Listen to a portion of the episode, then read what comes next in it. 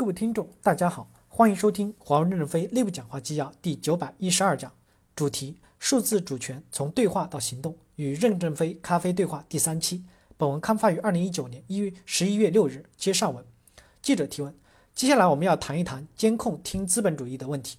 我们知道，在美国已经出现了这一现象，无论是 Google、微软还是其他一些公司，都在从事数据的挖掘。你使用他们的产品，他们可以通过产品收集你的数据。那么问题来了。这数据去了哪儿？被用在什么地方了？个人的数据主权开始丧失。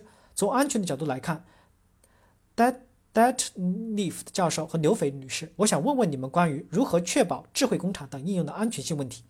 我们都知道五 G 将会为关键行业构建通信平台，提升效率，包括能源、交通、银行等涉及主权利益的关键行业。比如，我们在某个行业建立五 G 智慧工厂，该如何保证安全呢？Ziker 教授回答说：“比如航空行业需要冗余系统来降低风险，我认为这是唯一说服大家采用真正的安全和高风险系统的办法。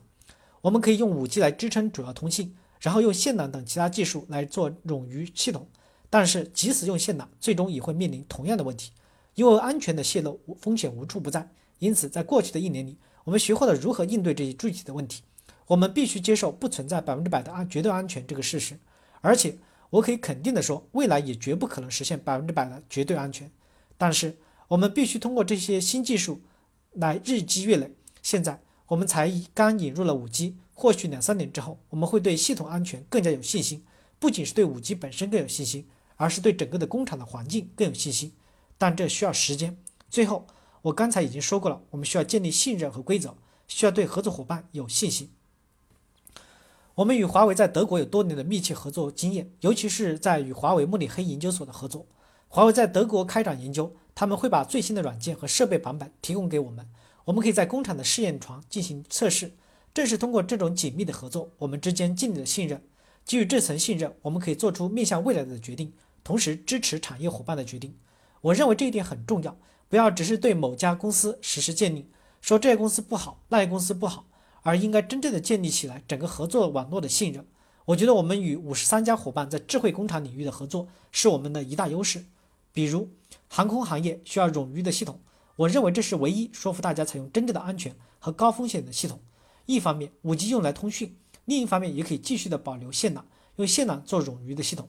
但是，即使在一些服务中使用线缆，最终也会面临同样的问题，因为安全的泄露风险无处不在。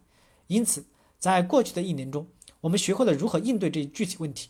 我们发现没有百分之百的绝对安全，而且我们可以肯定的说，未来也绝不可能实现百分之百的绝对安全。但是我们必须和积累应对这些新技术的风险。现在我们才刚引入 5G，或许两三年后我们会对 5G 系统安全更有信心。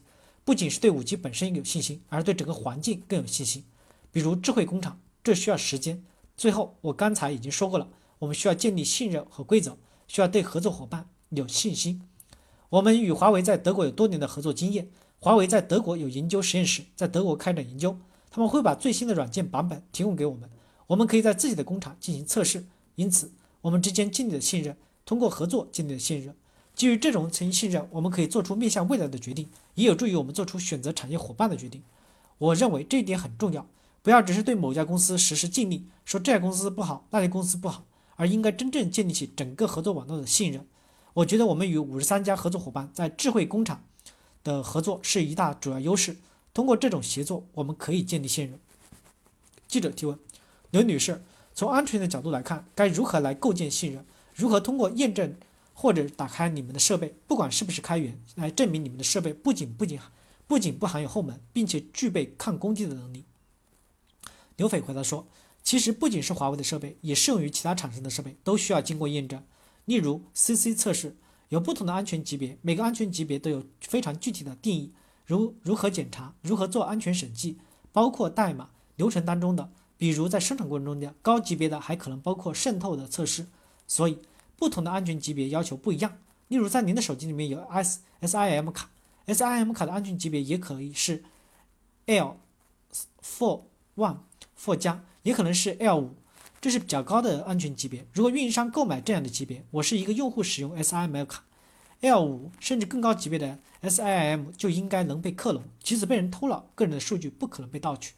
安全级别有差异，取决于需求多需求方需求多高的安全级别的产品和服务。无论怎么说，所有的厂商都需要通过验证。例如，除了 CC 认证，还有电信领域正在做的安全测评体系，比如说 GSMA 的 NESAS、3GPP 的 SCAS。用户如果要求，所有设备商都应该通过相关的验证或者测评。感谢大家的收听，敬请期待下一讲内容。